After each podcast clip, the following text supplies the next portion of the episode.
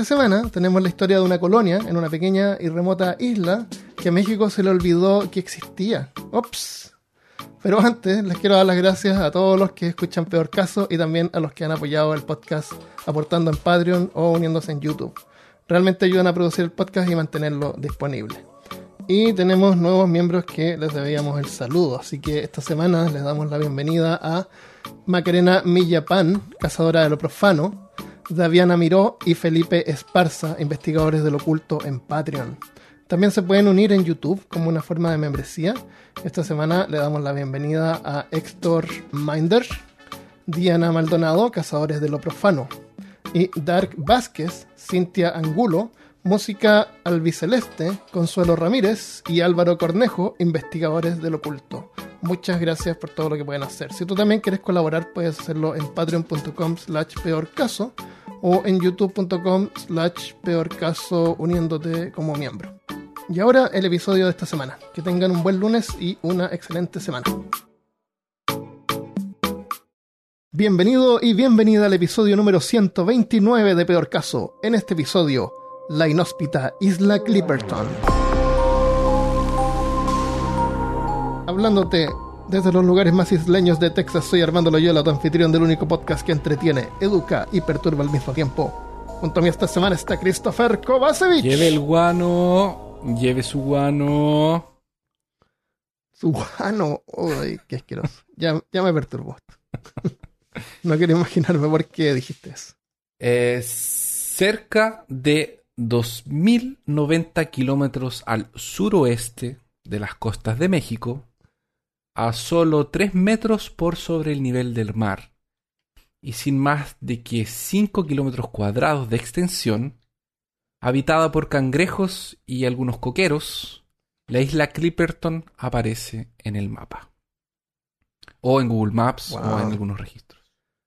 En Google Maps te muestra el punto en el océano, pero no se alcanza ni siquiera a ver un terreno. No se alcanza a aumentar lo suficiente.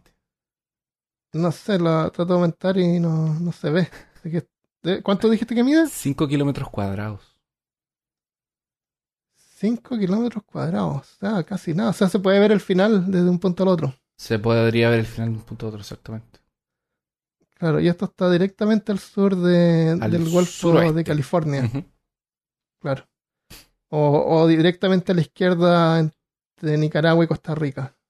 Exacto. Vaya Eh. derecho a la izquierda. O sea, gire a la izquierda y derecho. Claro. Y derecho. Y si, y si, y si llega a Hawái, se pasó Se pasó. largo. Exacto. Se vuelve a. Y si llega a Riley, no, ahí, Ahí se ya no, no, necesita porque no, ahí no se ahí, que, ahí casi te diste la vuelta al mundo. Porque Rayleigh, ah, Ya. no, Rayleigh está para abajo. es. No, Riley estamos en el mismo ah, es océano. no. sí, es verdad. Pero ya no va a salir vivo de ahí, así que no te preocupes. Bueno, hay gente que hay gente que logró salir. Salió uno. Medio loquito, Sí, pero salió. que salió uno. Eso. La forma desde una visión aérea es de un círculo mal dibujado en medio del océano. Está rodeado por, cora- por corales que dificultan el desembarco y en el trayecto las aguas son infestadas de tiburones. Oh, En el medio de la isla encontramos un lago de agua dulce que toma gran parte del territorio y deja solo una cinta de tierra que sobra desde el océano Ah. hasta el lago, es como un anillo. como un anillo, exactamente. Es como, es como casi un lago de agua dulce en el medio en del el mar. medio del mar. Es, es básicamente un agua de, de- Es lo que es. Básicamente eso. Wow. ¿Y qué profundidad tendrá ese lago? Ah, buena pregunta. No sé. O sea, se puede uno sumergir y... Yo, yo sé que no tiene peces. Peces ese lago no tiene. Ah, porque, porque claro. Ah, no tiene peces. Eh, eh, en el lago ¿No hay vida en no, lago? no sé si no hay vida, pero peces yo sé que no tiene. Oh. Wow. Creo. Estoy, Ya. estoy. No tenía 90% idea de esta isla, pero me parece fascinante ya. Puedo estar equivocado. Em, en esta franja de tierra encontramos matorrales, palmeras de cocos y algunas plantas de tabaco salvajes. Además de una inmensa población de cangrejos naranja, felices de arrancarle un pedazo de piel a la primera pierna que vean, y algunas aves que aparecen en cientos de miles, dependiendo de la época del año que obviamente llenan la isla de guano. Oh, Su clima tropical, que atormenta la isla con lluvias torrenciales constantes, eh, pasan en un periodo el lago. que llenan el lago también. Pasan en un periodo que va de mayo a octubre. Y cuando está seco, la isla tiene olor a amonia constantemente. Amoníaco. Oh, Por el-. Por el, por el, por la caquita. Oh, por el. Horrible. sí. Em, hay registros de varias naves que pasaron por ahí, eh, pero que no pudieron desembarcar. Porque es muy difícil llegar a la costa de la isla. Todas, que era un bote más chico. Sí, pero aún así los, bosques más- los botes más chicos no pueden llegar por esta, por los corales y hay un montón de dificultades pa- para, para poder desembarcar en la isla. Además de los Eh, de las fileras de ¿quién- cangrejos naranjas que hay en el, en el Ah, en la playa. Es- esta isla es de Francia, es, es como territorio francés. Hoy en hoy en día es territorio francés, pero Ah, eso se O sea, resolvió. los cangrejos hablan francés. Exactamente, eran Le Cangrejo. Pero la, la, la isla fue declarada territorio francés solo en 1930. Porque la disputa estaba entre Francia y México al final, porque hay un montón de disputas en el medio que ya voy a pasar por arriba. Pero, Me imagino. pero en el final de, de- en 1930, el, el príncipe de Italia recibe el poder de Roma para decidir de quién era la isla. Porque México y Francia le pidieron al Vaticano que decidieran de quién era la isla. Al Vaticano. Y el Vaticano, random. sí, y el Vaticano, es que en ese tiempo el Vaticano era como un intermediario de las cosas. Entonces él hizo de intermediario y después de estar como medio siglo pensando a quién le iba a dar la isla, se lo pasó a, a- a ese poder a. Italia y el príncipe de Italia, que era amigo con los franceses, le dio la isla a los franceses. Qué loco, debería ser de México porque está cerca de México. Pero estaba... Pero está fuera del territorio. podría ser de Haití también. acuático. Según Francia, Ah, cuando. Francia la reclamó... Ah, por ahí va por Francia, ya, ya, ya. Por la... Eh, cuando, Por la- cuando Francia la reclamó, la anexó a su colonia en Haití. Ya. Que no fueron los únicos que la reclamaron, porque pasaron ingleses y los americanos también trataron de, de- de tomarla. ¿Por qué? Ya te voy a explicar por qué. Sí, porque a simple vista no se ve algo muy valioso, excepto agua dulce en medio del océano. Igual es valioso, Claro. por cualquier razón, pero aún así, no sé. Incluso pasaron algunas naves francesas por afuera, eh, pero como no podían acercarse a la isla, nadie había desembarcado en la isla. Entonces la gente pasaba por afuera, se supone que Magallanes también la había visto, o un subalterno de Magallanes también la vio, pero las vieron, vieron la isla. Entonces, como que no podían acercarse, entonces hacían como los ritos y las señas. Ah, el nombre de Cristo la declaro territorio francés. Ah. Ah, eh, bravo. De lejos. Eso. Y así. Y, y como era tan pequeña, seguramente de lejos ya veían que no, no era muy grande. Ya, ¿no? probablemente ya más o menos sacaban que no había nada de, de valor. Pero no fue Pero no sé. hasta el año de 1750 que la primera persona que puso los pies en la isla eh, llegó hasta ahí, que fue el capitán John Clipperton, que era Ah, de ahí el nombre Clipper. exactamente, era un pirata, calza. era un pirata inglés que se movía, Ah, pirata. sí, piratita, se movía alrededor de la costa oeste eh, buscando presas para, para saquear y sabotear, que principalmente Ajá. eran barcos españoles que salían de México en dirección a, a- a España. Ya. Pero después de un tiempo de operaciones se decidió de la isla, se fue, decidió salir de la isla. Probablemente porque la piratería o se estaba acabando o el lugar era demasiado inhóspito. Claro. Los, eh, los barcos franceses que pasaban por ahí eh, le- lo bautizaron como la Ile de la Pasión. Pero el nombre como que no, no, no pegó. Mm, Fue Yo medio- le pondría Isla O, Es la O, sí. que es como una O. Es como, es como un, como estos cereales que son O. ¿Cómo se llaman los cereales Claro. que son O? Eh, eh, ¿Sí? ¿A qué te refieres? Cereales. Sí. No fue hasta que comenzó la fiebre del guano que la isla Clipperton entraría en el radar de varias superpotencias y de varias naciones.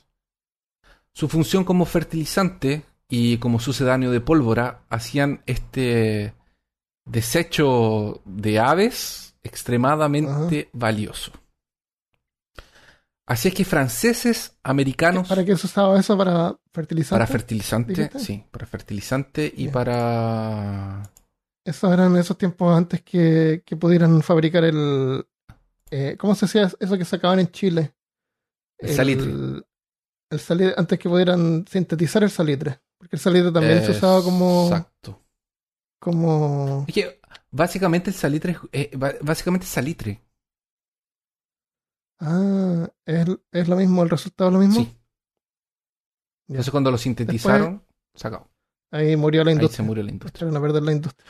Fue, fue más o menos por el 1804 cuando un geógrafo prusiano que se llamaba Alexander von Humboldt se encontraba en Perú. Y ahí él se dio cuenta que los nativos usaban el guano como fertilizador. Así es que tomó una muestra y la envió a Europa en donde le voló la cabeza a todo el mundo que lo veía. Eh, las colectas que el guano conseguía producir eran tan increíbles y tan como eh, superfacturadas para el, para el era, era como una superfacturación para el siglo XIX que las personas empezaron a volverse locas por este recurso. Y así la fiebre del guano o del oro blanco comenzó. Oro blanco. El oro blanco. Y así, la fie- y, y así comenzó esa fiebre por el, por el oro blanco. ¿Y esta sería excremento de cualquier tipo de excremento o de animales que comen vegetales? Es de aves solamente y tiene que... te- Aves comen peces. Sí, pero es en algún momento, es en algún... Tiene algunas condiciones específicas para que se produzca. No es en cualquier lugar. La verdad es No que no lo investigué porque no... Ya, pero por alguna razón tenían que sac- de esta isla. Sí, porque aquí había, había en algunos puntos del mundo, ¿no? Eh, y, y en esta isla había mucho. Ya, ya, ya. Eh, no, no estoy seguro lo del salitre, entonces no lo tomen al pie de la letra, pero lo podemos investigar y lo aclaramos después en otro, en otro Claro. episodio. Episodio salitre. Exactamente. Podríamos hacer un episodio del salitre. Sí, porque causó una guerra y todo. Sí, un cambio, un cambio eh, cultural Completamente. completo. Hicieron ciudades que quedaron abandonadas después. Sí. Por ahí, por el año de 1899, mientras Francia, México y Estados Unidos peleaban por, por, el, por la extracción y el usufructo del guano que había en, en, en Clipperton, eh, los ingleses dijeron, bueno, ya que están peleando y no hay nadie, nosotros llegamos aquí y vamos a, a- a- a minar este, este, Mm, este oro blanco. Eh, los americanos tenían una ley que ellos mismos habían hecho, que de- le daba derecho a cualquier americano que llegase a una isla que no hubiese nadie a extraer eh, el guano de, de ese lugar. Eh, Eh, ¿tú dijiste que esos cangrejos se alimentaban de ese guano? no, no lo dije. Ajá. ¿Qué comían esos cangrejos? Eh, Bueno, son carroñeros los puede cangrejos. ser bueno, Tal vez. tal vez, o peces Ah. muertos, o aves muertas. puede. Eh, entonces, eh, en algún momento no había nadie en la isla y mm, eh, México, Francia y, y- y Norteamérica están peleando por el control. Y en el año de 1899 llegaron los británicos y dijeron, oye, mira, aquí hay guano y no hay nadie. Vamos a instalarnos aquí. y empezaron a instalar una colonia minera de, de guano en, en ese año. Fue así como Francia y Estados Unidos, que no querían luchar de frente con la armada más poder- poderosa de ese tiempo, eh, simplemente desistieron de, ese territorio.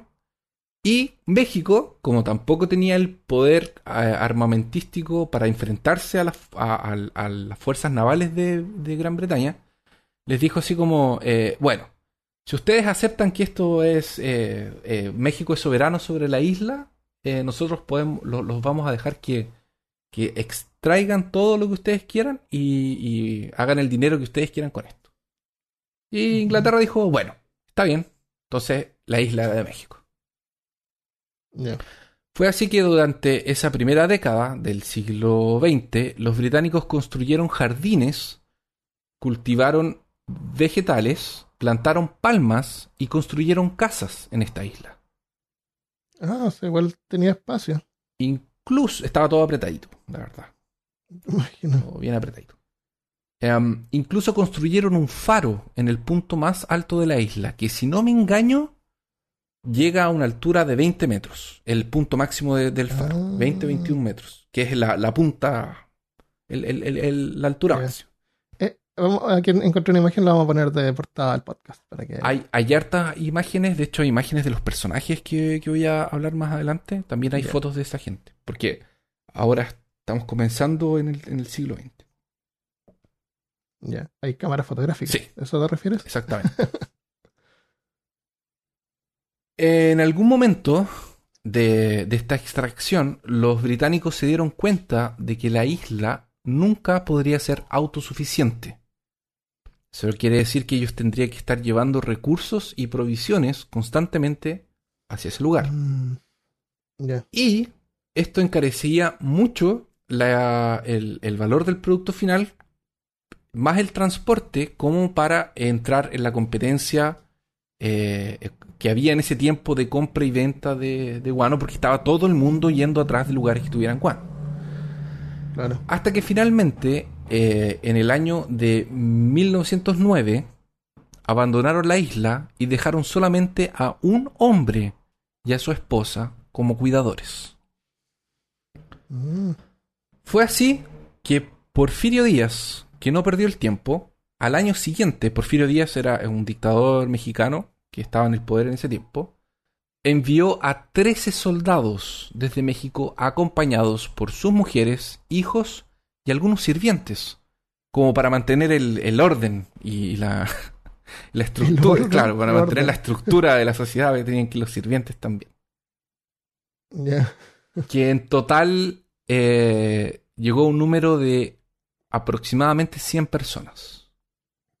El gobernador designado para este pedazo, Cien- 100 personas vivían ahí y el gobierno de México les mandaba recursos para poder subsistir para ahí. poder subsistir, exactamente. Ahora, a partir de este momento, llegaron las 100 personas. Antes habían solamente dos, que eran Dos, el- ya. los dos británicos. El gobernador designado para este pedazo de tierra en medio de la nada se llamaba Ramón Arnaud. Un hombre de gran bigote y casco con punta. Tenía, te- te- en la foto que sale él, sale de uniforme y con casquito con punta. En realidad este hombre era un desertor del ejército. Había sido capturado y ahora tenía que estar ahí, en esa isla, en medio de la nada, como castigo. ¿En serio? Sí. Junto a él estaba Alicia Rovira Arnaud, que era su mujer. Eh, una adolescente de nombre Tirsa Randon y el cuarto personaje principal de esta historia, que se llama Victoriano, Victoriano Álvarez, que sería el hombre del faro, el farero. Ya. Esta gente llegó a la isla y eh, ocuparon las casas que los británicos ya habían construido y recibían provisiones mensualmente desde Acapulco. De, de cada uno o dos meses era la frecuencia más o menos que llegaban. Durante el mismo año en que la colonia había sido instalada, la Revolución Mexicana estalló. Pero no fue sino hasta cuatro años después, con tres cambios en el poder, que la revolución se salió completamente de control cuando la invasión a los estados de los Estados Unidos llegó a Veracruz. Entonces, eh, yo esto lo resumí, pero básicamente, ¿qué pasó? Había una persona en el poder, esa persona no quería salir del poder, la reemplazaron con otra, la reemplazaron con otra, y en ese traspapeleo de cambio, cambio, cambio, y con la invasión de, de Estados Unidos a Veracruz, se perdió la información de que estos colonos estaban en la isla. Oh, oh. O sea, antes recibían provisiones cada dos meses. Eh, De uno Cada dos a dos meses- meses. Es que yo encontré las dos Uno, dos versiones. meses, Decían que era todo mes y Le- decía que era dos meses. Ahí le llegaba comida, le llegaban periódicos porque no había internet. No había llegaba informa- no había información cada uno o dos meses de lo que estaba pasando en México. De lo que estaba pasando en el mundo. Wow, imagínate. Entonces, em, Hasta que ya no les llegó nada. Pasaron dos meses. ya vamos a llegar a eso. México entonces en un completo desorden y caos, que es lo que pasa cuando hay revoluciones, envía en primavera lo que sería, sin saber, la última nave con provisiones, dejando a la colonia de la isla de Clipperton en el olvido. Oh, Cuando dos meses después no se dieron noticias ni se vieron señales de naves con más provisiones, Ramón se dio cuenta que algo no andaba bien. Pero eso no lo asustó tanto como debería. Este hombre de 33 años quería llevar a cabo su misión, costara lo que costara, y no estaba dispuesto a abandonar la isla por nada. Fue entonces que en el verano de 1914, ya estamos hace cuatro años en la isla, una nave americana llegó a Clipperton con la misión de rescatar a la pareja de británicos. Así fue como llegaron finalmente algunas noticias de México, en donde aún continuaban con una crisis interna y le avisaron a Ramón que la Primera Guerra Mundial habría estallado en Europa hace poco tiempo.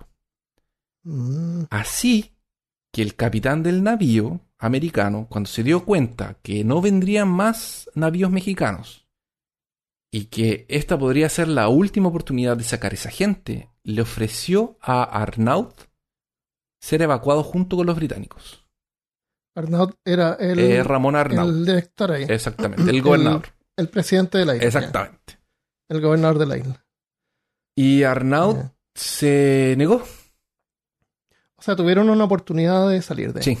¿Por qué se negó? No sé. No sé si él quería defender el territorio mexicano, si él habría, si él quería cambiar la, si en su cabeza tal vez él no quería aceptar que los habían olvidado, si quería Mm. recuperar su carrera militar a cualquier costo, si pensó que tal vez con el hecho de sacar a los británicos, la colonia finalmente, la isla finalmente iba a ser mexicana y él se iba a transformar en un héroe de México.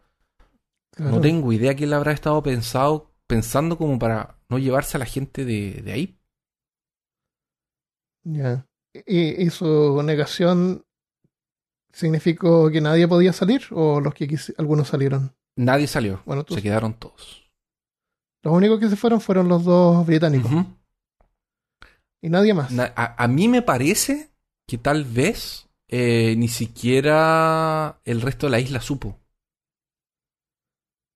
¿Cómo no van a saber que apareció un barco? no, aparece el barco el, el- a buscar a los británicos, el capitán Ah, no, habla no con el gobernador Ah, no supieron lo que estaba Exacto. pasando en México. o supieron lo que estaba ellos- pasando en México, pero el, el gobernador Ah. nunca les, les dijo, ah, pueden irse si quieren.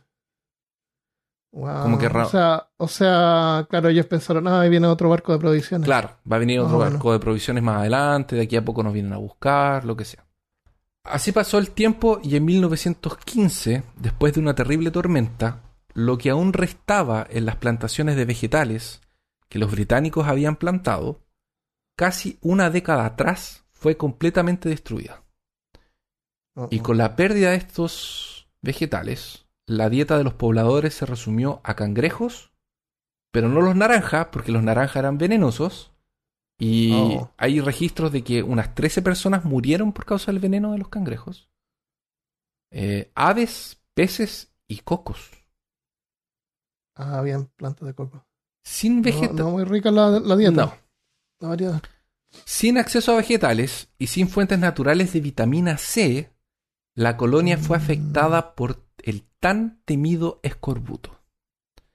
Oh, oh. Esta enfermedad se ponen los dientes naranjos. se pone y- los dientes y naranjos, la o piel. la piel, empiezan a salir erupciones. se cae todo, se caen los dientes, tienes dolores. Conviertes en zombie. Sí, básicamente te transformas en un zombie.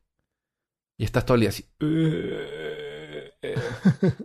El escorbuto es una enfermedad que no solo hace que te sangren las encías y se te caigan los dientes, sino que causa hemorragias internas, pústulas y una muerte terriblemente dolorosa. El escorbuto causó la muerte de casi 2 millones de marineros entre el siglo XV y el siglo XVIII.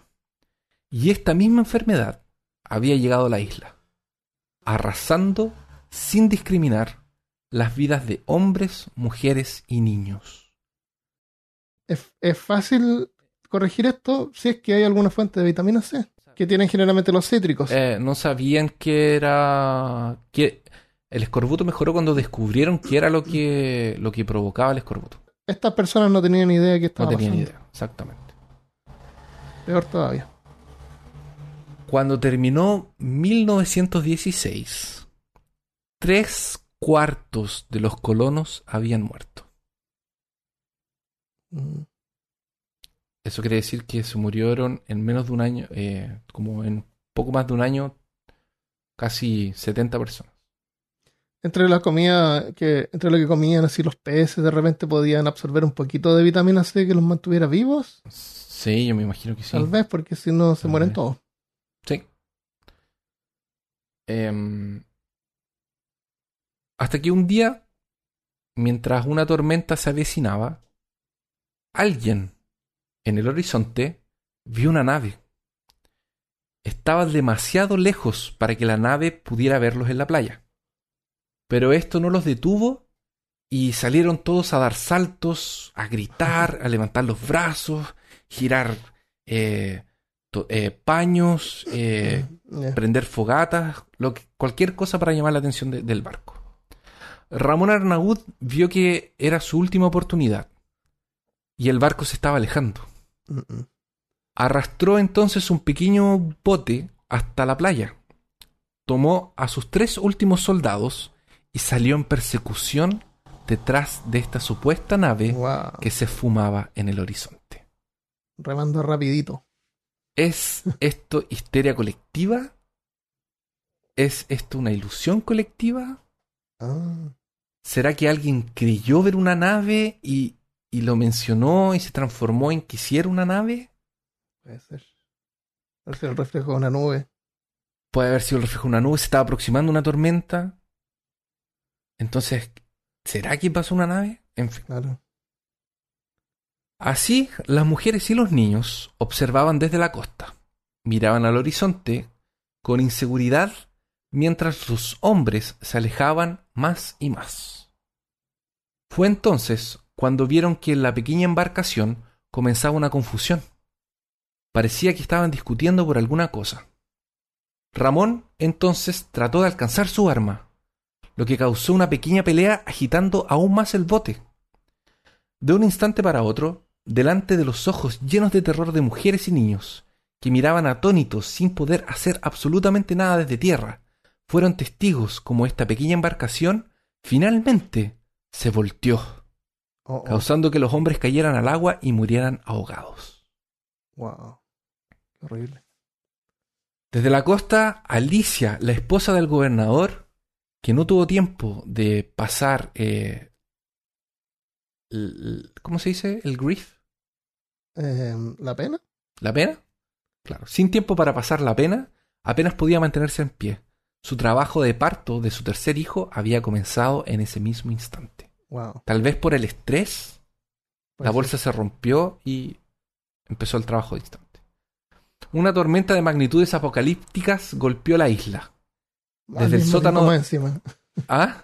Más encima al mismo tiempo. Va encima al mismo tiempo. Desde el sótano de Alicia podían escuchar cómo las casas caían al suelo despedazadas. Así, Alicia, Tirsa, que es la adolescente, junto a otra mujer y una niña de 13 años, junto a algunos niños que eran menores aún, pudieron sobrevivir. Pero cuando salieron de los escombros para tratar de recomponerse, Alicia se dio cuenta que no habían sido los únicos en sobrevivir a aquel desastre. Una figura cerca de los escombros, una figura muy alta y muy grande, una figura intimidante se dirigía hacia ellas.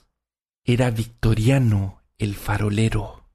Oh. Había sobrevivido la tormenta y había sobrevivido la desnutrición, así como el destino de la barca. El hombre fue por todas las casas, buscando las armas que habían en ellas. Algunos relatos dicen que las tiró al lago y otros dicen que las trancó en su farol. Así Álvarez. farol. Se autoproclamó rey de la isla de Clipperton. Qué horrible. Las tres cómo mujeres... son los faroleros gracias a la, A A la película del Faro. del farol, sí.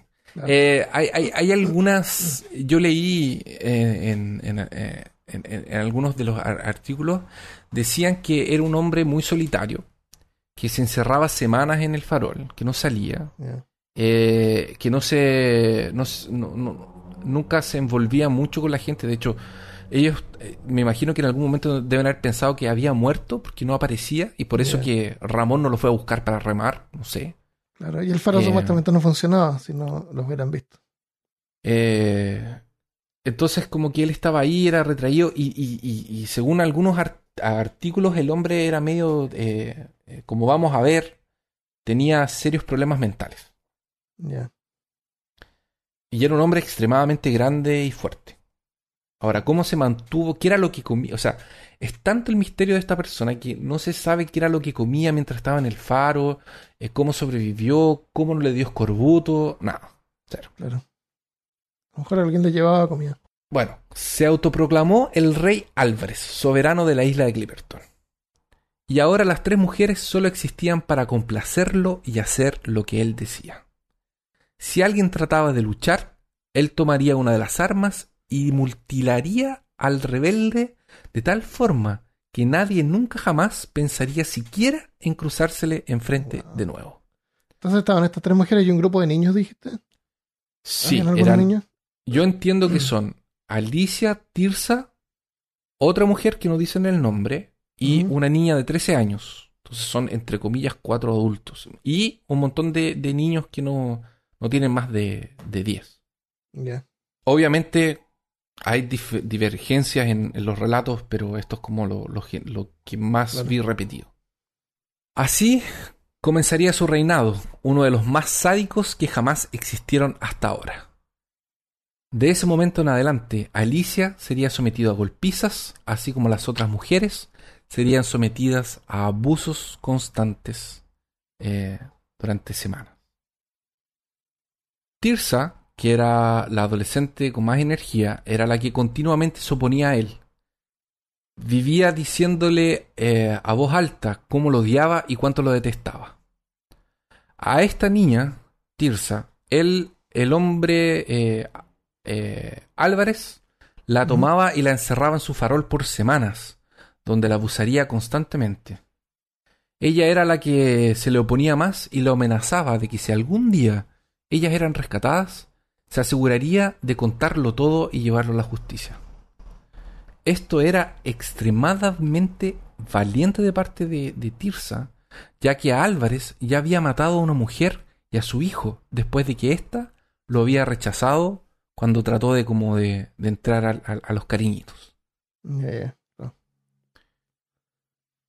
Para la mitad de 1917, o sea, llegaron en, en- en- llegaron hace siete años Siete años. y, y están sin, eh, están sufriendo de escorbuto hace cuatro. Claro. Es mucho tiempo en la isla, es como mucho tiempo sobreviviendo día a día. Yo creo que me volvería loco. Sí. Horrible. Pero Parece- igual, igual ellos se encargaban de, de cazar. Sí, Habían cosas que hacer en la isla. Sí. Sí. Y, y ellas habían vivido ahí ya hace tiempo, así que estaban acostumbrados a eso. El, el último problema era, el único problema era este Álvarez que, que venía y echaba a perder todo. Sí, que salía de su, de su cueva para raptar a una, llevársela por semanas, devolverlas cuando se... Claro. Se cansaba, Podrían haber hecho, preparado una trampa. Yo también lo pensé, pero después te voy a explicar por qué, por qué no, no, no podían. Pero en este momento ellas están súper debilitadas. También. Están pasando hambre, están débiles, eh, están sufriendo, están súper enfermas.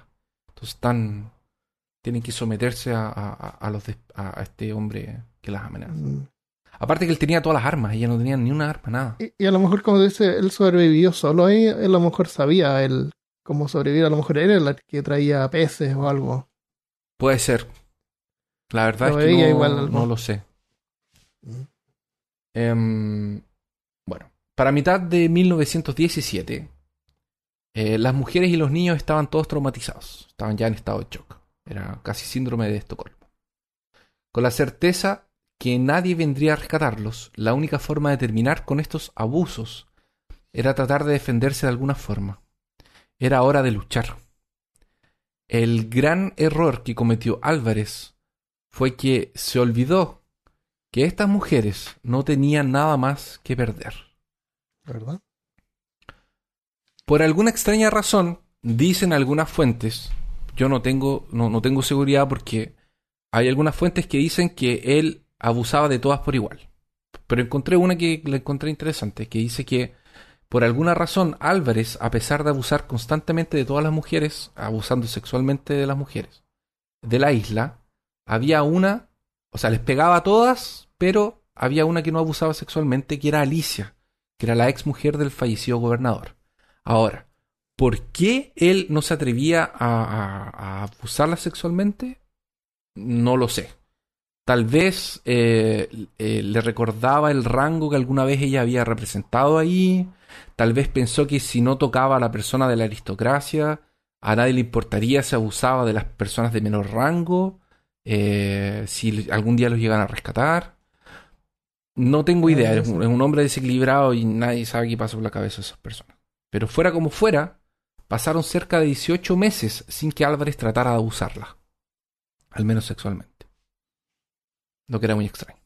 Mm. En julio de 1917, después de varias semanas de estar con Tirsa Randon en el faro, y aparentemente cansado de ella, la arrastró hasta la presencia de Arnaud, de Arnaud, que es Alicia, la tiró al suelo y con el rifle al hombro le dijo que se presentara ante él en el farol la mañana siguiente. Después, el autoproclamado rey eh, abandonó el lugar. Y una herida y sangrante Tirsa mira a Alicia y le dice, ahora es el momento. Alicia a la mañana siguiente se dirigió al farol acompañado por una silenciosa Tirsa y un joven Ramón Jr., hijo de ella de solo siete años. Wow. Álvarez se encontraba en el lado de afuera, cocinando, lo que parecía ser un ave que había capturado por ahí. El hombre, sin camisa, sonreía a Arnud. Cuando sus ojos eh, se dieron cuenta de que la acompañaba Tirsa y el joven eh, Ramón, comenzó a gritar y a exigirle a Alicia que le diera explicaciones por qué había traído a la joven. Mientras la discusión aumentaba de, de intensidad y el calor subía, Tirsa encontró una forma de escabullirse al interior del farol y después que encontró lo que buscaba, salió con sus manos en la espalda. Mm. El joven Ramón de siete años se paseaba por la costa cuando vio a lo lejos un ballenero eh, del un ballenero es estos estos eh, buques barcos que son como que los barcos grandes tienen para hacer como recorridos más chiquititos.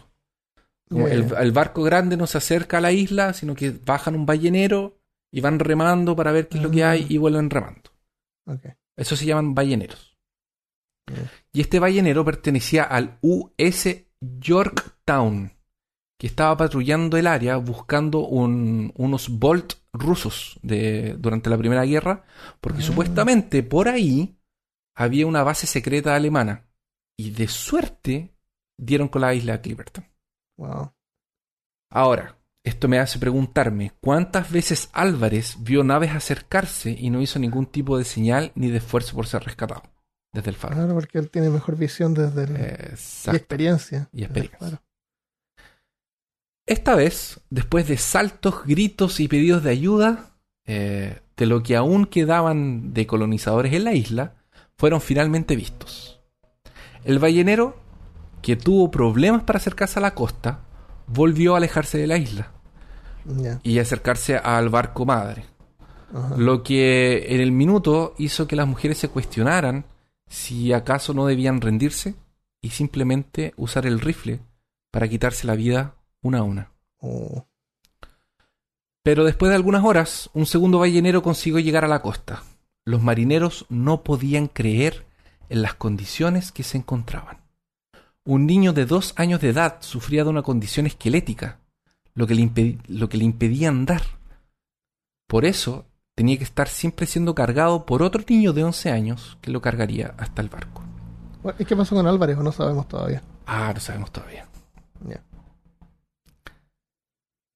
Hasta que finalmente, en un día 22 de julio de 1917, el Yorktown llega a México, oficialmente terminando con la colonización de la isla de Clipperton, pasándose así siete años desde la llegada de estos 100 colonos.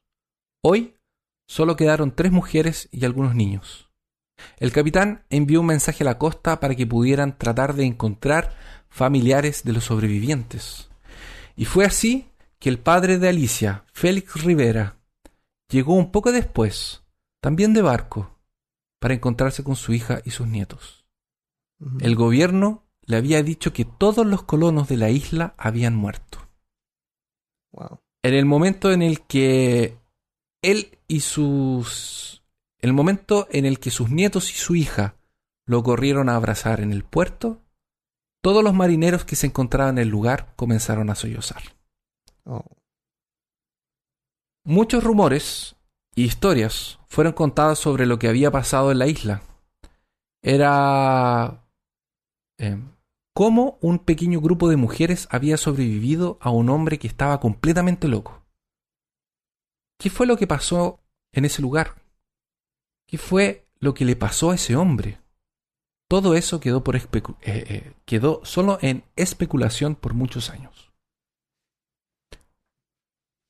Cuando el capitán... no hablaban de eso. No. Ellas tenían una versión. Ya, ya. Cuando en el US eh, Yorktown, el capitán se reunió con las, con las mujeres y escuchó todos los relatos que habían sucedido en el ex reinado. Él mismo fue al farol. Ahí encontró el cuerpo de Álvarez cubierto de sangre. Había sido víctima, entre comillas, de un asesinato. Ujú. Era un tipo brutal, gigante, fuerte, intimidante, incluso en esas condiciones. Y no tenía duda alguna por qué este sujeto había podido controlar a las debilitadas mujeres por tanto tiempo. Cuando Tirsa salió del farol, se acercó por la espalda de Álvarez, y cuando estaba muy cerca, éste se dio cuenta de que algo andaba mal. Cuando giró para ver qué era lo que estaba pasando, Tirsa, usando sus dos manos y toda la fuerza que le restaba, baraceó un martillo directo a la cabeza del rey. Oh, wow. Un martillo Tir- pensé que le había disparado. Tirsa le dio tres golpes en el cráneo real, causándole varias fracturas. Alicia entonces consiguió tomar una pequeña hacha que Álvarez usaba para cortar madera y también comenzó a darle de golpes, cortes, hasta que cortaron extremidades y su rostro. Wow. El hombre había estado muerto hace mucho antes que ellas pararan de golpearlo y cortarlo. Ah, Toda esa rabia de años Mm. de abusos estaba finalmente saliendo. Claro. Se descargaron. Yo me imaginé una película de, de una película. Cuando, como al final de la película, el- la, la- la mujer que está siendo abusada, o el gallo, o no sé, lo que sea, Mm. como que finalmente agarran al, al- al que estaba matando a todo el mundo y es como ¡Ah! ¡Ah! ¡Ah! ¡Ah! ¡Ah! Y como, Claro. Y la música para y Sí. sigue pegándole. así, ¡Ah! ¡Ah! Sí, yo creo que fue eso. Así, fue bien eso. Y después para y se tira y se, y se pone a llorar. Eh, fue hay- una versión que dice que no fue el, el- no fue Ramón el que, el que encontró el, el barco, sino que en este punto, cuando ellas dos terminan de matar a, a, Álvaro. a Álvarez, como que se van a una esquina de la isla y se sientan, así como solo a, Mm. a mirar el horizonte, a contemplar. a contemplar. Y ahí ven el barco, de lo, el ballenero de los, de los, de los, de los, eh, Como un final feliz. de los americanos. Y, y- y cuando los marineros llegan, ellas están llenas de sangre, porque fue como en el mismo momento en el que se libraron de, de- de Álvarez. Claro. El capitán, que había escuchado los relatos de todo lo que este hombre les había hecho a las mujeres, y consciente de todos los problemas legales que ellas podrían tener, él y su teniente hicieron un juramento de nunca contar lo que habían visto. Se negó a poner nada al respecto en su reporte, excepto que Álvarez había muerto de escorbuto tal como las mujeres lo habían relatado. Ya. Para que no tuvieran problemas. Para que pudieran... Claro, igual se merecían defenderse. El... Sí, pero, pero iba a haber una investigación, de ahí, tú sabes, el juicio público y bla, bla, bla. Mm. El... Después a estas mujeres las, las ayudaron a reintegrarse. Eh, por eso, por eso habían rumores de lo que había pasado, porque eh, como que el mismo gobierno y la gente de México hizo alguna cosa. O sea, no, la gente como de... Parece que el mismo gobierno como que ayudó para poder reintegrarla a la sociedad y darles un nuevo comienzo y todo eso. Ya. Ahora, solo como dato curioso, que era lo que yo te conté, eh, el, al principio del programa, eh, después de que eh, el Vaticano le dio el, el poder a- al, al rey de Italia para ver si le daba el control de la isla a México o a Francia, y se la dio a Francia, la isla era completamente irrelevante. El guano ya no era importante en ese tiempo, porque ya eran los años 30. Entonces, todo lo que esas personas pasaron y todas las peleas que existieron por ese pedazo de tierra en medio de la nada, dieron en absolutamente nada.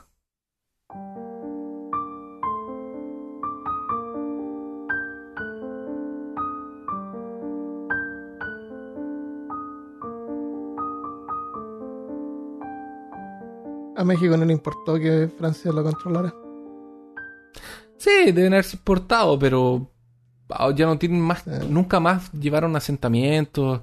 Se supone que algunas veces, a, a- a veces había como algo militar ahí, pero nunca, nunca más hicieron nada en esa isla. Está ahí. ¿Se podrá la- visitar ahora? Bueno, puedes pescar tu propio barco e ir, Claro, si tú quieres. si quieres ser mordido por cangrejos naranja, Claro. Perder Bueno, ¿cuánto se demoraron en deditos. llegar de, de Colima? Veo que es como el... Ah, Acapulco está bien cerca, claro. Sí, de Acapulco salía la gente a entregar eso, Ah, voy a ver cuántos en Google Maps, cuánta es la distancia. Son 1200 kilómetros en línea recta desde Acapulco hasta la isla. 760 millas. 1200 kilómetros, igual es harto. No, no puedes ir tú en un botecito chico con el botecito de los pescadores de, de el julio. rato. sí. ¿Qué te pareció? Sí, qué terrible. Quiero ver una película. ¿Hicieron alguna película sobre esto? No tengo idea. Que deberían. Que los amigos mexicanos nos cuenten su, su si ellos conocen la historia, Sí, si es conocida ya, si ya película. hicieron Ah. película. Hay una película que se llama Pa- Pash, eh, Isla de la Pasión, Ah, sí. que parece que es una serie de televisión que hicieron, pero no, no encuentro mucha información. Sí, interesante. Y no, no tenía idea que había esta isla, me pregunto si habrán otras Parecidas. de este historias Una, una isla con un lago de agua dulce al centro, en el medio del Pacífico. del Pacífico. Raro, ¿no? Eh, sí, es raro. Es como que, como no sabemos. Pero bueno, esa es la idea de aprender. Así que está súper buena la historia. Eh, Terrible, Álvarez ¿no? podría haber sido una buena persona y haberse convertido en un héroe, pero eligió lo contrario. Era lo que yo pensaba. Yo dije, eh, ¿por qué escogió ese camino? Bueno, es que era una persona que estaba desequilibrada tenía problemas, ¿no? sí, Sí, tenía problemas. Totalmente.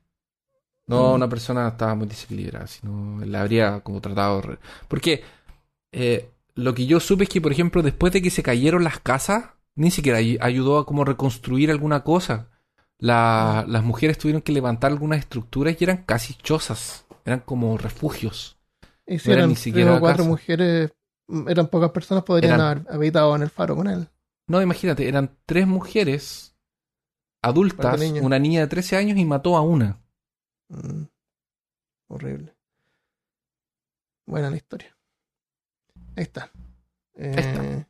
Bueno, eso es lo que tenemos por hoy. Espero que les haya gustado el episodio. A mí Sí. me gustó. A mí también me encantó. Quiero ver una película.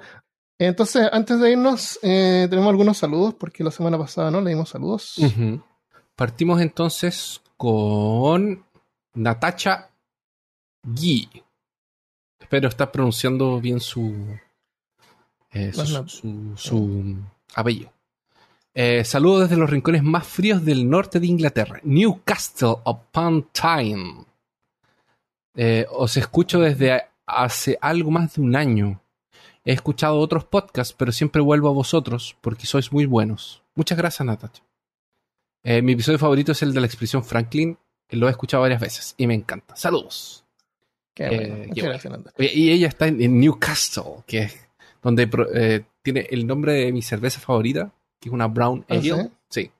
Y que se llama Newcastle. Y Newcastle ¿Hacen cerveza tam- ahí? En Newcastle eh, es, es donde estaba John Constantine también. Eh, cuando tuvo un problema en Newcastle, se tuvo que quedar en el manicomio de Newcastle. eh, Mm, Que nos mande fotos del manicomio de Castro, que seguramente no existe. que seguramente no existe. Pero muy bien. Tenemos otros saludos de Chiqui Chato en Instagram.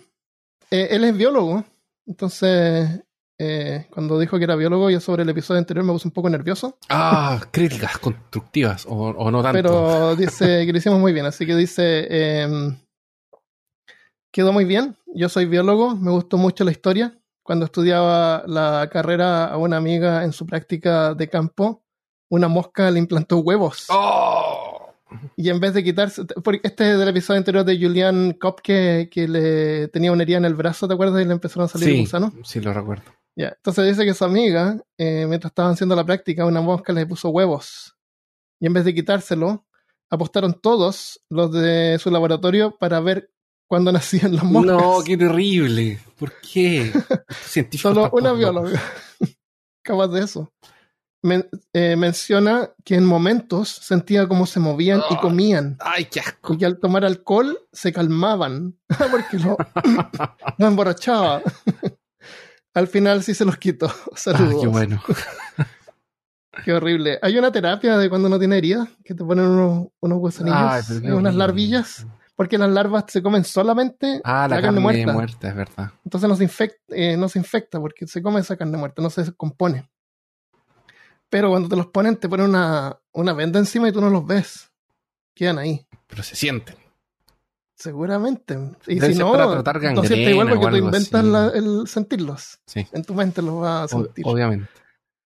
Y sí, debe ser re acuático. Y, y seguramente saben qué tipo de moscas son, obviamente, y cuánto se demoran en eclosionar. así que Ah, los quitan antes que sí. se conviertan en moscas. Sí. De- de- debe Yo- estar todo controlado. Debe ser todo. Sí, y son criados en laboratorio, así que son limpias. Pero es- eh, a la amiga se le, le pusieron en el. Yo no lo haría jamás. Sí, no. Cosas que hacen los científicos. Claramente. De ahí es donde salen los científicos locos. Sí, de ese tipo de, de experiencias. Ya, Muchas gracias, Chiqui Chato. Muchas gracias. Tengo uno más aquí de eh, Sam. Sam Siski. ¿Cuál es ese? Siski. Sam Siski, eso. Sam Siski. Sam Siski nos mandó un mensaje que dice lo siguiente. Esto está en Instagram, si no me equivoco. Peor Casianos. Hola. Hola.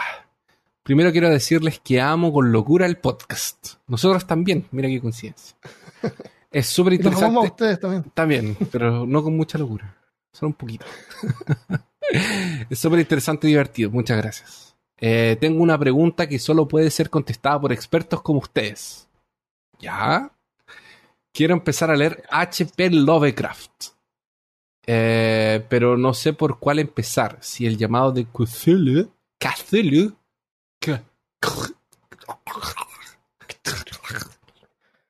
O en las montañas de la locura. ¿Cuál me recomiendan? Gracias. ¿Cuál recomiendas? Eh, no sé, Armando, ¿tú quieres eh, Reanimator. No, no. reanimador? Sí. Es nada que ver. Eh, Es que, es que, mira, eh, e- ella está preguntando para empezar a leer Lovecraft. sí, sí. No Yo no sé ni en qué no. libro aparecen las historias de Reanimator. Armando del futuro aquí. Herbert West, reanimador, aparece en el libro El intruso y otros cuentos fantásticos en la, en la versión de la editorial EDAF. El popular es la llamada de Tulum. Sí, yo creo que puede empezar con la llamada. Eh, las montañas de locura también es muy bueno, un poquito más largo. Las obras Sí, son sobre todas historias Innsmouth. súper cortas. Tú puedes leerlo en una, en una Sí, en sentada. una tarde. No he sentado. Pero Las Montañas de la Locura es como una novela. Es una- ya es un poquito más extenso. Entonces, si te gustan las novelas, a lo mejor te va a gustar más Las Montañas de la montañas. Locura. sí. Eh, la sombra sobre Y si te Innsmouth gusta la película de Sing también. y la Antártica, Sí. Eh, Dagon. sí. Dagon, aparece, Dagon se llama el libro donde aparece Dagon. O Sí. Dagon aparece en la llama de Tulu. No, No, se llama no, no, se, llama Dagon. Es un cuento. Sí. Mira, generalmente eh, hay un montón de edición, de editoriales. Y cada editorial de repente arma sus propios libros. Sí, los, sus compilados. Entonces las historias aparecen en distintos órdenes. Lo- lo- una cosa que nosotros hablamos, al, al- eh, incluso en el episodio, es que Lovecraft tiene como ciclos, tiene como bloques. Sí. No todo tiene que ver con los mitos, pero hay cosas que él escribió que no son de los mitos que son muy, muy, muy buenas. Pero Bueno. si te gusta una cosa más onírica, el ciclo de los sueños de Lovecraft es muy También bueno. bueno. Eh, con Kadaz, la llave de plata. eh, El- a mí me gustan las de la editorial EDAF. Son mis favoritos. Yo aquí en, en Brasil encontré unas editoriales que lo tradujeron con mucho amor y con unas ediciones bien bonitas y todo. Porque lo que importa al leer Lovecraft, eh, Howard, Chambers, Blackwood son las traducciones. Eh, gente que conozca el trabajo y que los traduzcan como con amor, así como con cariño. Especialmente Lovecraft, que es súper difícil de leer en inglés. Sí. Yep, muchas gracias a mi suerte leyendo Lovecraft. Y el último mensaje eh, que lo tengo de Opal Girl, también en Instagram, dice: Hola, ¿cómo están? Espero que bien. Primero, quería decirles que me encantó el episodio especial de Halloween, de los cuentos. Ah, excelente. Felici- Felicitaciones a todos los podcasts, los peorcasianos eh, escritores. Disfruté mucho de sus cuentos. Por otro lado, quería decirle, darles un mensaje a ustedes y a toda la comunidad peorcasiana. Espero que todos estén bien y que tengan un hermoso final y un hermoso fin, final de año. Por mucho que a veces uno se sienta solo y deprimido, siempre hay alguien ahí, por más que no lo notamos, que se preocupa por nosotros y siempre hay una razón para sonreír. Por ejemplo, los lunes de, pod- de podcast. Seamos fuertes por quienes ya no están a, a nuestro lado y nosotros mismos. Merecemos ser felices y es nuestra decisión serlo. Abrazos a todos y recuerden, lávense las manitos porque no están solos si el coronavirus está con ustedes. Muy buen mensaje, me gustó. Y sí, no se cansen porque ya va a salir la vacuna. Falta Sí. un poco. Falta poco. Eh, acá en Texas está horrible. Creo que se está muriendo una persona cada 12 minutos. Oh. No sé cómo la misma persona se muere una y otra vez, imagínate. Horrible. La persona lo consigue entrar de vuelta. No, no te vayas. 10 minutos. Los 12 minutos después se muere. No, No, pasa no la te barrera de los 12 minutos. Sí, yo no me he cansado. Yo te digo, yo no he ido a ningún restaurante. No, No. he ido a ninguna tienda que no sea el supermercado, la tienda de, de partes de auto y Home Depot desde febrero. Gracias por tu mensaje. Qué bueno que les gustó el episodio de los cuentos. A mí también me gustó eso. Y, y eso es todo lo que tenemos por, por hoy. Sí, así es. Eh, así que espero que les haya gustado este eh, espero que les haya gustado este episodio. Eh, dejen los comentarios. Eh, estamos tratando como de darle énfasis a Instagram, así que nos pueden seguir ahí. Sí, parece que es, es- mm, es más fácil poder filtrar los mensajes, entonces nos pueden seguir ahí y mandar los mensajes allá. Eh, tiene, tiene una gran audiencia, digamos, en Instagram. Siempre hay hartas personas comentando y siguiendo la- las cosas. Así que voy a- vamos a tratar de hacer más, mo- más, eh, reels, que son ser. así como historias, pero en un formato que se pueden compartir. Así que visítenos en Instagram, nos encuentran por peor caso. Y nos vemos la próxima semana. Adiós. Adiós.